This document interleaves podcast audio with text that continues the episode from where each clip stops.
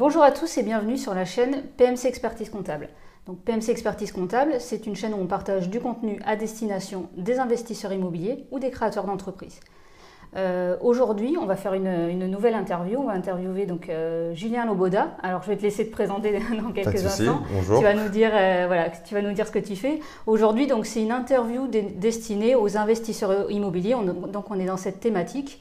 Et puis, ben, je vais te laisser te présenter. Et puis après, on va échanger justement sur la location meublée, la location meublée saisonnière, etc.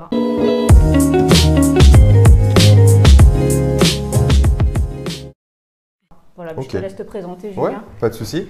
Euh, donc, je m'appelle Julien Loboda, je suis multi-investisseur immobilier depuis pas mal d'années, depuis 2012 maintenant.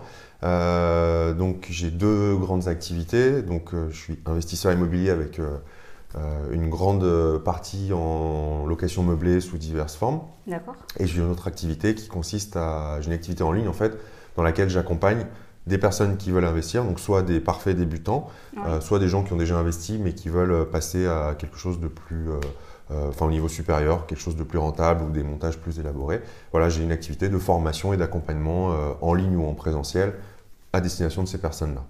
D'accord, ok. très bien, merci, euh, merci pour cette présentation. Donc nous, aujourd'hui, on voit de plus en plus de personnes qui, ben, souhaitent investir dans l'immobilier, euh, qui se posent notamment, la première question qui vient, c'est euh, ben, déjà dans, quoi je vais investir, effectivement. quelle va être la, typologie d'investissement? Est-ce que je vais faire du saisonnier, de la longue durée? Également, quel statut je vais choisir? Donc Aujourd'hui, est-ce que tu pourrais nous, bah, déjà peut-être toi nous présenter euh, comment tu as commencé à investir dans l'immobilier, sur quel statut euh, tu t'es orienté et quelle typologie d'investissement euh, tu as commencé, tu as commencé pour, au niveau de tes investissements? Ouais, ok. donc moi j'ai commencé à investir en immobilier, donc on va parler de l'immobilier physique. j'ai commencé à investir dans un appartement en location saisonnière. Euh, j'ai une partie de ma famille qui vit en bord de mer, euh, donc euh, le choix s'est imposé un peu comme ça. je me suis dit, tiens, ça permet d'en profiter un petit peu, ça évite les impayés de loyer, ça évite ce genre de crainte qu'on peut avoir quand on n'a encore jamais investi. Euh, donc moi j'ai commencé par un appartement en bord de mer euh, que j'ai loué en location saisonnière. D'accord. Euh, ça c'est mon premier bien, ça a très bien fonctionné. Donc j'ai recommencé l'opération à l'identique sur un deuxième bien. D'accord. Et ensuite je me suis un petit peu diversifié pour les biens suivants parce que déjà je suis passé à quelque chose de plus... Je voulais investir plus en masse, donc je suis passé dans les immeubles de rapport qui permet d'acheter plusieurs appartements d'un coup. Et même en termes d'exploitation, j'ai un peu diversifié puisque j'ai une partie qui est exploitée de façon très classique, hein, en location nue, en revenu foncier. Euh, j'ai aussi une partie qui a été exploitée en location meublée à l'année, qui euh, en ce moment est exploitée en location courte durée. Voilà, donc j'ai un petit peu, euh, j'ai aussi un local commercial, tu vois, donc j'ai un petit peu exploré. Un, petit peu de tout en fait. Voilà, un petit peu de tout. mais voilà, si je dois résumer, j'ai commencé par le saisonnier et ensuite je me suis diversifié sur, sur d'autres modes d'exploitation. D'accord, ok. Oui, tu as commencé par la location meublée. Oui. Euh, c'est ça le sens de ma question, parce qu'effectivement, nous, on voit beaucoup de personnes ben, qui commencent euh, à investir et qui, voilà, qui se posent cette question. Et euh, qu'est-ce que, quel conseil tu pourrais donner? Sur quoi il faut aller en priorité? Est-ce qu'il faut aller sur quelque chose que l'on connaît bien, déjà un secteur que l'on connaît mhm. bien, ou une, un type de fiscalité que l'on a étudié au départ Et quel serait toi ton conseil d'investisseur pour les personnes justement qui souhaitent se lancer sur leur projet, premier projet d'investissement euh, alors c'est une bonne question. Je pense que déjà la question du secteur que tu soulèves, elle est euh, hyper importante et ça c'est vraiment, euh, pour, moi, ça facilite grandement les choses d'investir soit là où vous vivez, qu'en général on connaît mm. bien, soit un secteur, si, les, prix de l'immobilier sont trop chers pour que ce soit mm. suffisamment rentable, bah, c'est de vous orienter vers un secteur peut-être plus loin mais dans lequel vous avez une certaine affinité, avec lequel vous avez une certaine affinité. Euh, donc ça peut être soit parce que vous avez, enfin, les gens ont grandi là-bas, hmm. soit parce que leur famille vit là-bas et du coup ils le connaissent très bien. Mais je trouve ça rassurant et moi c'est le choix que j'avais fait pour le premier parce que tu, tu, connais forcément un petit peu le secteur. C'est vrai que quand on met les pieds dans quelque chose qu'on ne connaît pas, hmm. non pas que c'est pas possible, mais c'est que ça va demander un boulot supplémentaire parce qu'il va vraiment falloir s'imprégner de la ville et il va vraiment falloir euh, hmm. bah, voilà, analyser la demande. Donc ça prend plus de temps et ça peut être beaucoup plus euh, risqué, parce que je pense que c'est un peu une. Enfin, ça peut être une source d'erreur, en tout cas, non, au niveau de l'emplacement. Parce que c'est ça, si on investit, j'imagine, dans un endroit qu'on ne connaît pas du tout, bah, il faut se renseigner sur euh, l'emplacement, les accès aux transports en commun, etc. Voilà, euh, l'économie locale, etc. Il y a beaucoup de choses à prendre en compte. Donc, euh, ça demande quand même un peu plus d'expérience et ça peut faire peur quand c'est le premier. Donc, ça, c'est le premier point mm. et tu as raison de le souligner. Après, en termes de statut, bah, c'est vrai que la location meublée, c'est voilà, tu as une expertise là-dedans. Moi, mm. j'ai beaucoup investi en location meublée quand on démarre, c'est quand même pour moi le statut, enfin le, oui, le statut du loueur meublé non professionnel qui est le plus intéressant parce que ça mm. reste quand même, à mon sens, la niche fiscale immobilière mm. la plus généreuse. Euh, il y a très peu d'inconvénients, il y a quand même beaucoup d'avantages fiscaux. Et euh, concrètement, je pense que, euh, après, voilà, il y, a, des histoires plus compliquées de passage en LMP, en, avec les problématiques que ça peut soulever. Mais quand on démarre, je pense que tu seras peut-être d'accord, mm. mais jusqu'à 23 000 euros de revenus annuels en location meublée, vous prenez peu de risques, voire pas de risques, à vous mettre en location meublée. En mm. plus, euh, l'avantage du meublé au-delà du statut en lui-même, c'est que ça permet, à mon sens, d'apporter de la résilience, parce que tu peux, tu peux tester par exemple la location courte durée mm. ou saisonnière.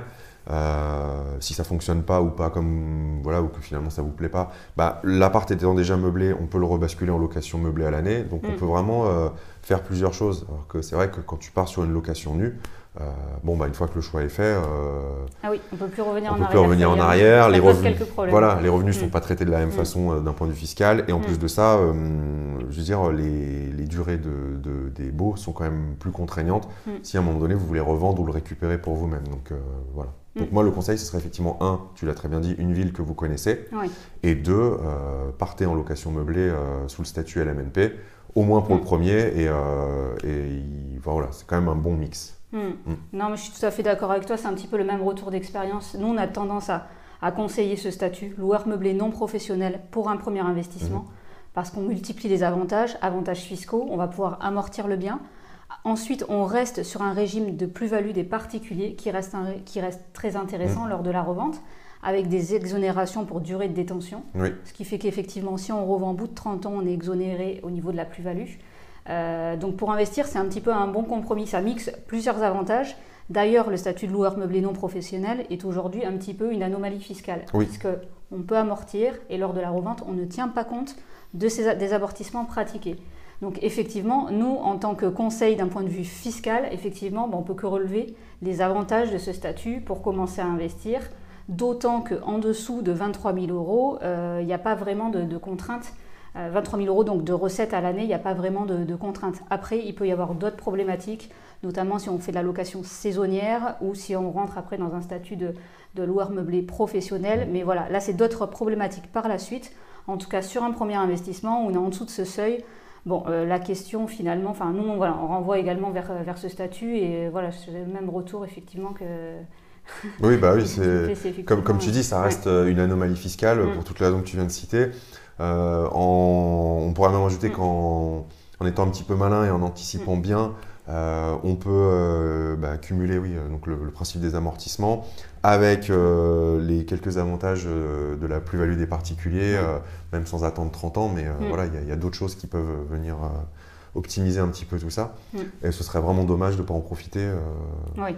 Euh, surtout que voilà, c'est quand même, euh, on ne sait pas combien de temps ça va durer encore. Hmm, c'est sûr. Euh, après, donc, quels seraient peut-être tes conseils pour des investisseurs qui seraient un peu plus expérimentés sur peut-être la typologie d'investissement, puisque tu as déjà investi par exemple dans un local commercial, hmm. ou en termes de nature d'investissement, en termes de structure juridique Qu'est-ce que tu pourrais conseiller à un investisseur justement qui a fait son premier investissement en location meublée. Euh, l'investissement se passe bien. Euh, maintenant, il souhaite, euh, voilà, il souhaite évoluer, faire évoluer ses investissements. Et quels conseils tu pourrais lui apporter et sur quoi il pourrait se tourner ou en tout cas commencer à, voilà, prendre des renseignements pour pouvoir envisager un, second investissement? Alors le, gros conseil que je pourrais donner, vous donner, c'est de prendre quand même plus le temps de la réflexion sur du long terme. Parce que autant le statut LMNP sur le premier ne euh, va pas poser de problématique, autant euh, sur les suivants, bah, mm. alors en fonction de l'évolution des lois, mais aujourd'hui, si vous dépassez 23 000 euros, euh, déjà, y a, ça va avoir plusieurs conséquences fiscales et, et, au niveau de, de, la, de, la, sécurité sociale des indépendants. Euh, donc c'est de penser sur du long terme et de vous dire combien de temps vous voulez conserver le bien, mm. quelle va être la finalité de cet investissement? Est-ce que ça va être de se dégager euh, une rente mensuelle, donc il va falloir sortir de l'argent, ou est-ce que ça va être juste de créer du patrimoine et euh, auquel cas bah, l'argent va pas forcément être ressorti mais plutôt réinvesti? Euh, et ça, c'est important parce qu'en mm. fonction de la réponse, ben, je ne vais pas forcément orienter les gens vers euh, le même type de statut. Mm. Euh, si on prend un, cas tout simple, par exemple de le statut de la SCI qui est hyper simple, mm. tu sais que si tu le fais à l'IR ou à l'IS, le traitement fiscal n'est pas le même et les conséquences derrière ne sont pas du tout les mêmes. Surtout pour la revente en, à l'IS où là, ça peut vite faire très mal. Quoi. Donc, euh, mais là, on parle que de la SCI, il y aurait d'autres choses. Donc voilà, c'est vraiment de vous poser la question quel va être l'objectif, mm. parce que euh, trop souvent, je vois des gens qui ne pensent pas assez long terme, mm. euh, et, malheureusement, en fait, la, fiscalité des sociétés est quand même la plus stable dans le temps mm. dans notre pays par rapport à la fiscalité des particuliers. Et donc, si l'objectif il est vraiment long terme, bah, ça vaut vraiment le coup de se poser la question. Oui, je pense que c'est vraiment une très bonne remarque parce qu'effectivement, euh, c'est ça, on s'en rend compte, les, les, les sociétés, un impôt sur les sociétés, bon, la fiscalité ne va pas évoluer dans le temps. On ne parle pas du tout de remise en cause euh, du statut de SCI à l'impôt sur les sociétés. Ça va être un statut stable, mais effectivement, ça dépend de l'objectif de chacun. Si on souhaite simplement bah, générer vraiment du cash rapidement, avoir des cash flows euh, pour pouvoir euh, avoir un complément de revenu, ou si c'est une optique davantage patrimoniale, où on souhaite faire simplement grossir son patrimoine euh, dans le temps et être en tout cas très peu fiscalisé à l'impôt sur le revenu personnellement bah, tout au long de, nos investissements. Donc ça, ça me paraît effectivement, effectivement essentiel. Et après, en termes de, en termes de, typologie d'opération, est-ce que toi, par exemple, la location saisonnière, parce qu'on va dire qu'il peut y avoir des avantages et des inconvénients, est-ce qu'aujourd'hui, tu conseillerais à quelqu'un qui commence à investir la location saisonnière ou est-ce que, euh, d'après toi, c'est plutôt un statut euh, à envisager par la suite, une fois qu'on a fait une première opération qui fonctionne Comment tu, comment tu appréhendes un peu les... Alors, il n'y a, pas une réponse toute mm. faite parce que, hum, déjà, je peux vous mm. dire, ce n'est pas fait pour tout le monde, la location. Euh, on va dire saisonnière ou, courte durée. Hein, les deux, c'est à peu près la même chose. Mais mm. parce que, euh, en, fait, ça demande énormément de... C'est un peu comme une vieille loco, tu vas mettre beaucoup de charbon au début. Euh, ça demande beaucoup, beaucoup de travail et d'investissement au départ parce qu'il faut mettre en place, c'est quasiment un mini-business, la location courte durée. Il faut une équipe, il faut... il y a des plateformes de réservation à gérer, etc. Donc, ça demande une logistique. Donc ça demande beaucoup de boulot au début. Après, une fois que ça tourne, bah, on peut y passer peu de temps en gestion toutes les semaines. Mais euh, voilà, donc déjà, tout le monde n'a pas forcément envie de faire ça. Je, connais des gens qui, ont essayé puis qui, sont, qui ont changé parce que c'est voilà, aussi un, certain feeling.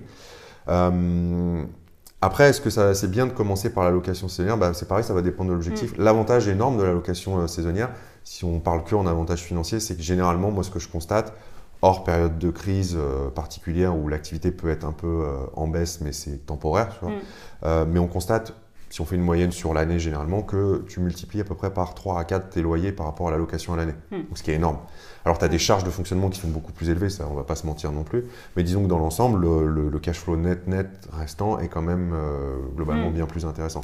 Et donc ça, ça peut être une stratégie intéressante quand on démarre, parce que ça peut déjà permettre de lever la crainte que moi je pouvais avoir au démarrage les impayés de loyer, les locataires qui saccagent tout. C'est vrai que quand tu n'as jamais fait de location et que tu te focalises sur les titres des journaux, tu as l'impression que tous les hmm. locataires euh, saccagent tout. Tu vois. Hmm. Donc euh, ça, ça évite déjà cette crainte. Et en plus de ça, ça peut permettre de... Le, cash flow important peut permettre de régénérer de l'épargne, de la trésorerie, hmm. qui ensuite pourra permettre de basculer sur une deuxième opération ou de rembourser plus vite le prêt par anticipation, etc. Donc il n'y a pas de, réponse universelle, mm. mais euh, ça va vraiment, encore une fois, dépendre de l'objectif. Si mm. votre objectif, c'est vraiment de, recréer de la trésorerie et d'enchaîner après, bah, ça peut être bien. Mm. Euh, après, si votre objectif, c'est déjà d'en faire un sereinement euh, et que vous ne voulez pas du tout y passer de temps, bah non, dans ces conditions, je ne conseille pas du tout la location saisonnière parce que ça sera pas du tout... Enfin, ça va demander énormément de boulot au départ. Quoi. Oui, oui, c'est un petit peu une activité complémentaire en tout cas. Oui. C'est une activité qui peut nécessiter... Ben, une mise en place très lourde en fait, c'est ça C'est ça. Euh, moi quand j'ai commencé, euh, bon, il n'y avait pas toute l'info disponible aujourd'hui. Mm. Hein. Euh, j'ai fait beaucoup d'erreurs et une erreur que j'ai faite notamment, c'était d'être convaincu qu'il fallait que je fasse tout moi-même. Tu vois, mm. donc le ménage, le lavage des draps, des serviettes, le repassage, etc. Mm. L'accueil des clients. Donc pendant un an, moi, je, en plus, moi, je faisais vraiment du saisonnier à l'ancienne, donc du samedi au samedi. Donc pendant un an, le samedi matin, j'allais faire l'état des lieux de sortie, le ménage, puis l'état des lieux d'entrée avec les nouveaux, tu vois. Et en fait, au bout d'un an, j'ai dit c'est pas possible parce que là, tu te crées un deuxième job, quoi. Mm. Et je n'ai pas envie de faire ça tous les week-ends. Donc après, j'ai délégué à une personne sur place, une conciergerie, qui est une société qui s'occupe vraiment de faire les ménages. moi, je ne mets plus les pieds dans les appartements ou très peu. mais ça, bien évidemment, c'est pas venu naturellement, tu vois. C'est quelque chose que hmm. tu découvres avec l'expérience. Euh, heureusement, maintenant, c'est quelque chose qui commence à rentrer dans les, dans les mœurs parce qu'il y a des sociétés qui se sont développées. Euh, les formations euh, que je hmm. peux proposer, bah, c'est des choses que j'explique de A à Z, justement pour aussi éviter aux gens qui se lancent, tu vois, de, hmm. de refaire la même erreur et de, de, se recréer un job. Parce que hmm. c'est bien souvent l'image que les gens en ont. Quoi. Ah oui, non, bien sûr. Ça peut être vite, je pense, chronophage si tu délègues pas.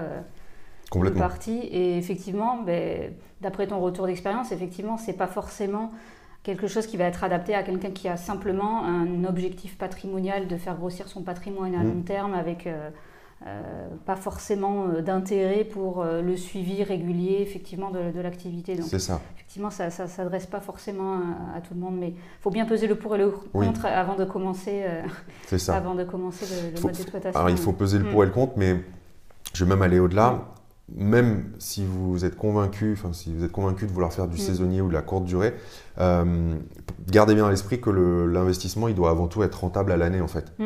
Euh, comme dans toutes les stratégies, le, pour moi le saisonnier c'est un, accélérateur de cash flow mais c'est pas, ça mm. doit pas être le. C'est un plus. En voilà, c'est un plus. Alors vous dites, ok, mon bien à l'année, bah, je suis déjà rentable, mm. c'est super, donc euh, si je dois le mettre en location à l'année, il est bien. Et parce que j'ai envie d'aller plus mm. vite, je vais l'exploiter en saisonnier, comme ça, je vais vraiment euh, gagner du temps. Mais euh, il y a beaucoup de personnes qui malheureusement font aussi cette erreur, tu vois, de se dire, le bien n'est pas rentable à l'année, mais c'est pas grave parce que comme je vais faire de la courte durée, il va l'être. Et en fait, ils misent toute la stratégie sur des chiffres de, avec un taux de remplissage élevé, etc. Et malheureusement, ça, c'est très dangereux.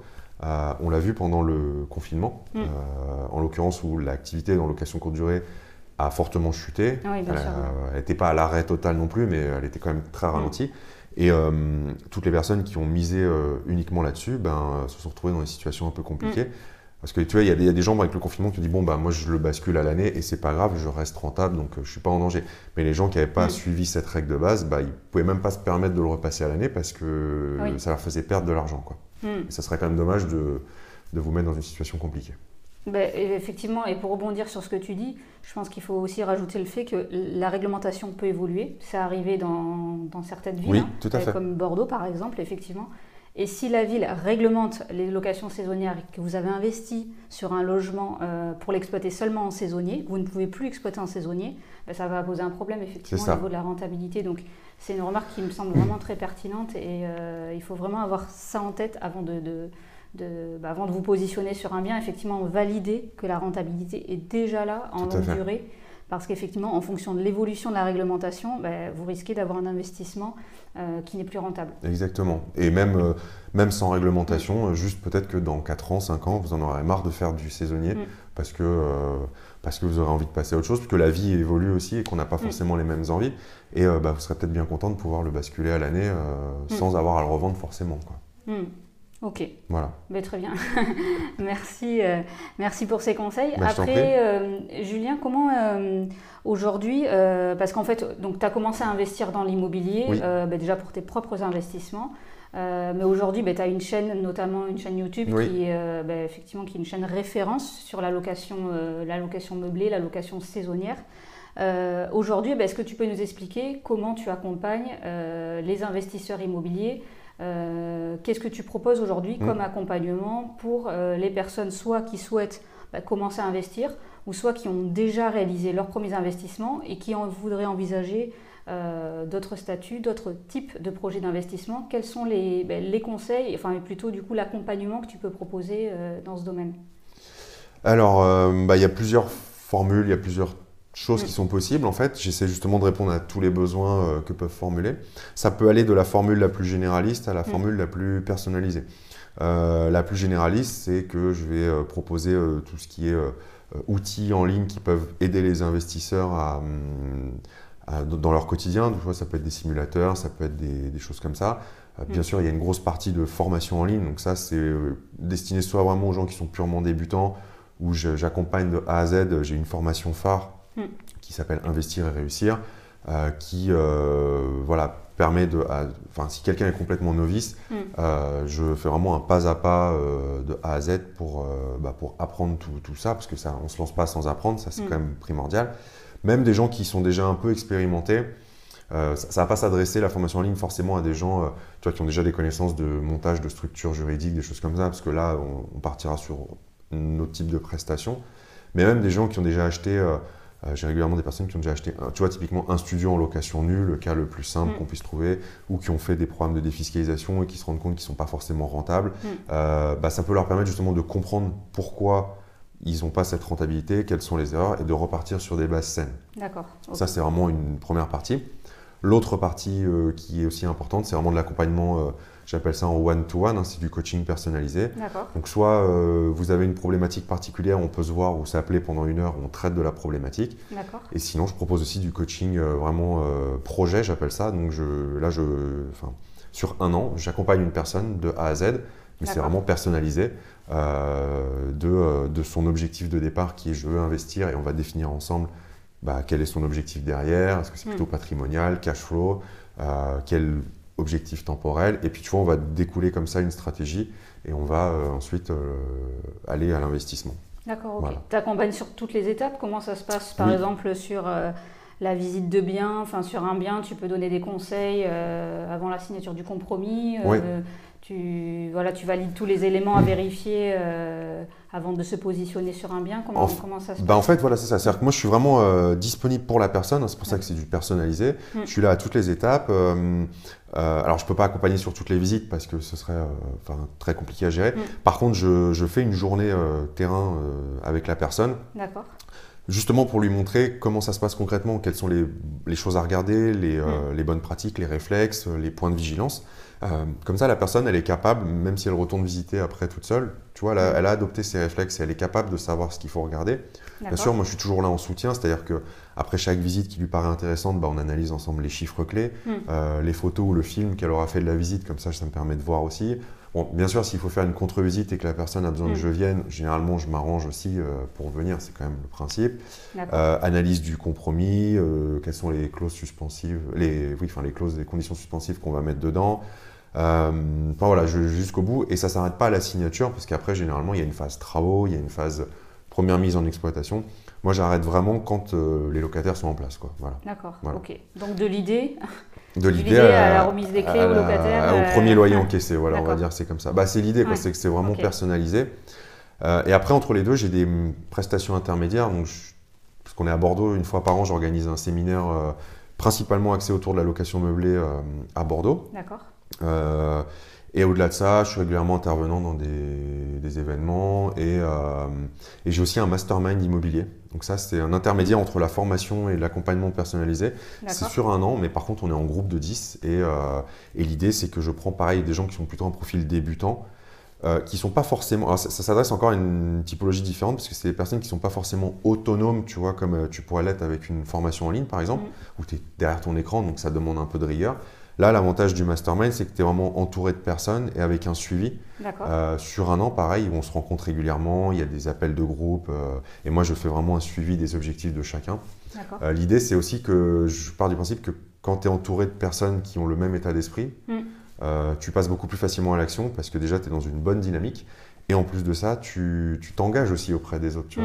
Quand tu es devant 10 personnes et que tu dis, bon, bah voilà, mon objectif pour dans 15 jours, c'est d'avoir fait au moins 5 visites de biens, mm. on le note, et tu t'es engagé. Donc c'est plus mm. difficile de procrastiner, tu vois. C'est l'émulation de groupe. Exactement, ouais.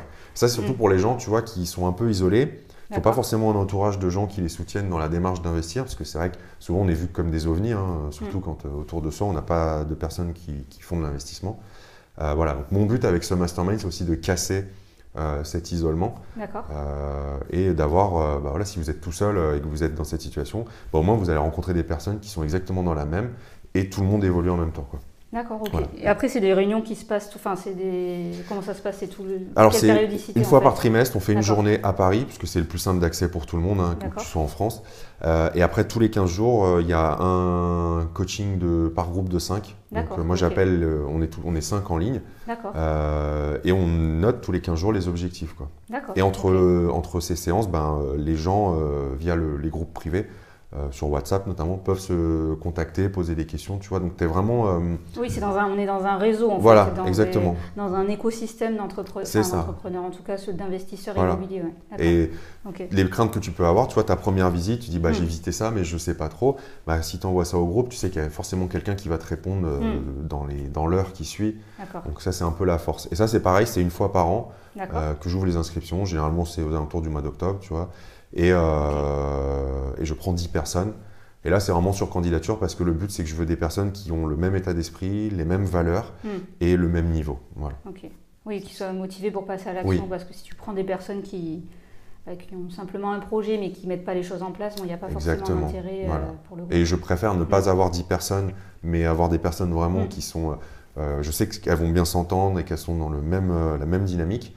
Euh, parce que c'est ça qui est important derrière, que de faire euh, prendre à tout prix 10 personnes et d'avoir euh, un ou deux canards boiteux qui vont mettre à mal le groupe. D'accord. Voilà.